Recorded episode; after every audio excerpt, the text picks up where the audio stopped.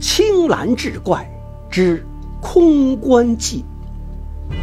话说乾隆年间，冀州城春来茶馆里有个说书的沈先生，他本是个举人，用一口地道的冀州方言说三国水浒，谈市井百态，人送雅号沈铁嘴。这冀州城里很多人都是他的书迷，冀州知府朱自杰也是其中一位。这一天。朱子杰早早地换上便装，和陈师爷一起去了春来茶馆。街头巷尾早就传遍一个消息：沈先生要说新书《空关记》。但朱子杰怎么也没想到，《空关记》开讲的第二天，城里果真就出现了一具空棺。来报案的是一个樵夫。他在西山打柴途中，发现路旁有座新坟被人挖了，棺材被抬到了路边，棺盖也被掀开，可是里面除了一块条石，再无他物。得知案情后，朱自杰惊出了一身冷汗，因为他清楚地记得昨晚《空关记》第一回里面说过相同的事情，说有一个贾员外，夫人早亡，膝下一女也早已出嫁。家中除一个小妾和一个侄子外，只剩下管家。贾员外身体本来硬硬朗朗，这一日却忽然暴病身亡。奇怪的是，贾员外下葬数日后，一个盗墓贼挖开他的墓穴，却发现棺材里除了一块条石外，空无一物。书说到这儿，沈铁嘴突然醒目一拍，喝道：“欲知贾员外是生是死，且听下回。”分解，而眼前这具空棺，据前去查看的衙役回来说，因为是座新坟，尚未立碑，加上附近并无人家，也没有人见过这坟墓是何人所埋，因此无法查出墓主。朱子杰和陈师爷一琢磨，觉得这事儿太过蹊跷，难道这案子真的和沈铁嘴说的空棺记有关联吗？朱子杰决定继续听书，看能否从中发现一些蛛丝马迹。这一晚，春来茶馆里依然非常热闹。朱子杰和陈师爷找了一处靠前的位置坐下，叫了两盏茶，等着沈铁嘴出场。客官刚一坐满，沈铁嘴便和往日一样，一袭青布长衫，摇着一把提着谈古论今的折扇走上台来。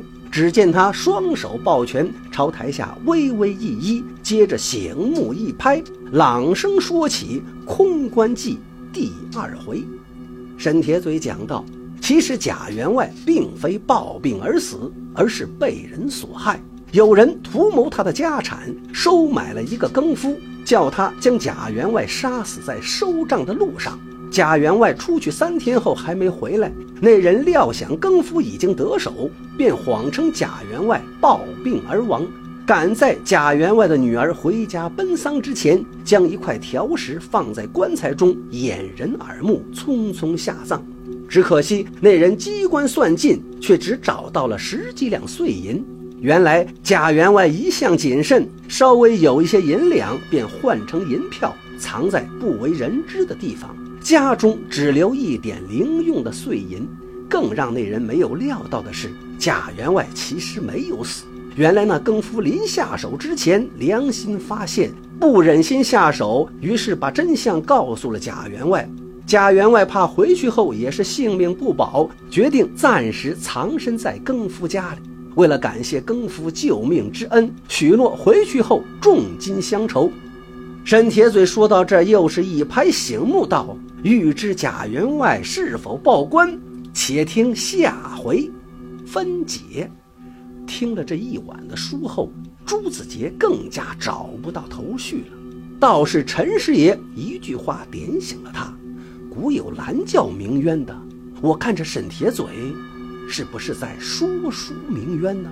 朱子杰心想：如果真是这样，这故事中的贾员外到底是谁？他为何不直接到衙门报官呢？此后一整天，冀州城里的百姓都在议论沈铁嘴空关计的情节将如何发展。有的说今晚一定是贾员外报官，那谋财害命之人被捉住杀了头；有的却说哪有这么简单？如此精彩的好书，哪有只讲三天的道理？街头巷尾议论得沸沸扬扬，晚上的春来茶馆更是座无虚席。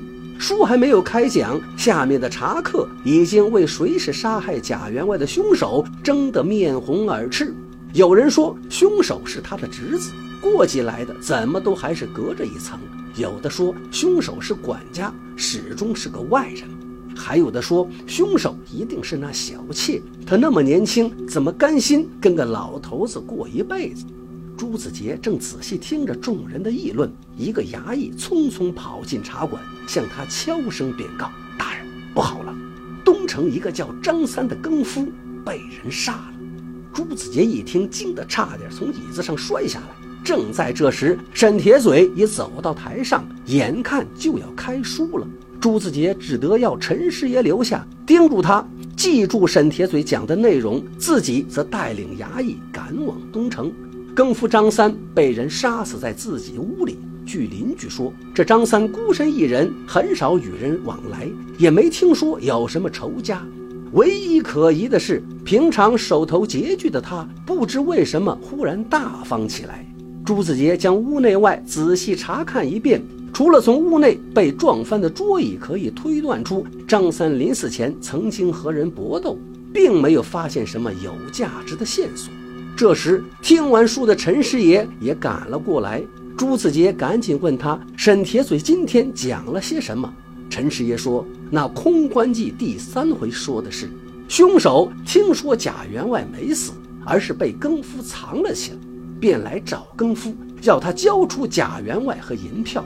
更夫矢口否认了自己藏了贾员外。那人一怒之下，便将更夫杀了。”听到这里，朱子杰指指地上的尸体，对陈师爷说：“看看，这就是那个被杀的更夫。”陈师爷沉吟道：“大人认为这两个案子真的和沈铁嘴的空关计有关吗？有无关系，这事儿都不得往外宣扬，以免引起百姓恐慌。至于沈铁嘴，马上叫人把春来茶馆给我看起来，我倒要看看。”他这张铁嘴里讲的到底是哪一部书？刚刚安排下去，朱子杰又想到了什么？他问陈师爷：“今天的书里有没有说到贾员外？”说了，原来要害贾员外的其实并非一人，而是合谋。但其中一人在得知贾员外并没有死后，事前偷偷赶到更夫家，假装报信，套出了银票的下落。然后将贾员外藏了起来。一听这话，朱子杰的脸色越发阴沉。这沈铁嘴可真是神铁嘴呀！他说死人就死人了。师爷，看来还有大事要发生。这天晚上，知府衙门的十多个衙役藏在春来茶馆四周，一夜没合眼，将整个茶馆看个严严实实。到了天亮。不但没有发现沈铁嘴出过茶馆，连一个伙计也没出来过。而陈师爷则按照朱子杰的安排，第二天一早装成一个算命先生，走街串巷暗访去了。这一整天都没有命案报到知府衙门，朱子杰略微松了一口气。但黄昏时分，陈师爷却带回了惊人的消息。在城东有家恒祥米店的老板许世珍的小妾苗氏，昨晚突然死了，说是得了什么病。不等陈师爷说完，朱子杰眼睛一亮，真有此事。陈师爷喝了一口水，继续道：“还有一事，大人，您猜怎么着？这许老板日前暴病而亡，据周围邻居说，似乎就葬在西山。”更巧的是，这恒祥米店现在也只剩下许世珍的小妾苗氏，在许家帮工的侄子许怀和管家李大三个人。听到这儿，朱子杰已经有了主意。他对陈师爷一挥手：“走，师爷，去春来茶馆。看来沈铁嘴的空关计快要讲完了。”春来茶馆里依旧座无虚席，沈铁嘴在台上说道。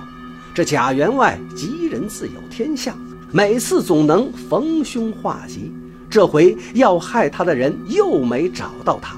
原来贾员外已连夜躲到了一个老友的茶馆里，只等天明便到衙门去报官。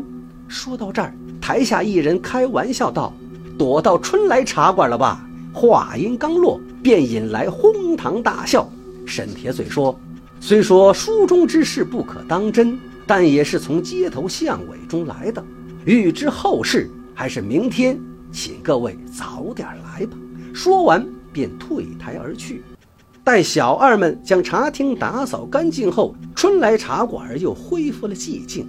半夜，一个人影从角落里钻了出来，摸到沈铁嘴的房门口，拿出一把刀，悄悄将门撬开，摸到床前，鱼刀对准熟睡之人，刚要劈下去，突然他觉得手腕一麻，刀掉在了地上。床上的人翻身而起，一把擒住了他的双手，喝道。许怀，你好大胆子！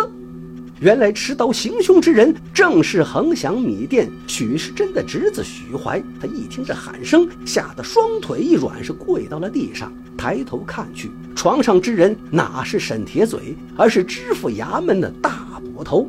这时，屋内的蜡烛已被点亮，许多衙役提着灯笼拥了进来，后面跟着四个人，竟是朱知府、陈师爷、沈铁嘴和许世珍。事到如今，无需逼供，许怀就将事情的真相全都招了。原来苗氏和许怀早有奸情，正如《空关记》里所讲，两人为得到许世珍所有家产，便收买更夫张三去杀许世珍。哪知张三慌张，并未将许世珍杀死，被碰巧路过的沈铁嘴相救，并将他带回茶馆医治。三日后。许世珍苏醒过来，听说家里人称自己暴病而亡，并匆忙发丧的消息。许世珍和沈铁嘴一合计，料定一定是家中有人指使张三来杀他，要不然为何要谎称病故并匆匆发丧？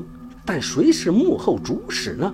似乎苗氏、许怀和管家都有嫌疑，而且有可能是其中两人甚至三人合谋。为了引出幕后主使和搜集证据，许世珍便和沈铁嘴定下计策，用说书的办法引出幕后的主使，一步步现出原形。再说那个空关，其实是许世珍自己掘开的，为的是引起元凶和官府的注意。而说贾员外曾藏身更夫家，及其其中一人知道银票下落，不过是为了让他们互相猜疑。只要他们沉不住气，就会慢慢露出真面目。许怀果然中计，去找更夫张三和苗氏要人和银票。那两人哪里知道银票在什么地方？争执之下，相继被许怀杀死。许怀直到听沈铁嘴说贾员外藏在茶馆里时，才意识到他才是真正藏起许世珍之人，所以急于杀人灭口，并得到银票。可他不知道。在这晚的书开讲之前，沈铁嘴已经将一切全都告诉了朱子杰。朱子杰见苗氏已死，意识到元凶已经沉不住气了，因此要沈铁嘴故意把话挑明，引他上钩。这许怀利欲熏心，果然是自投罗网。第二天晚上，沈铁嘴还没开讲最后一回，整个冀州城都知道空关记的结尾了。但是春来茶馆里却比往日更加热闹，茶馆门口还贴上了一副朱子杰书写的对联，上联是“两片铁嘴谈金论古”，下联是“一身侠骨扶正成邪”。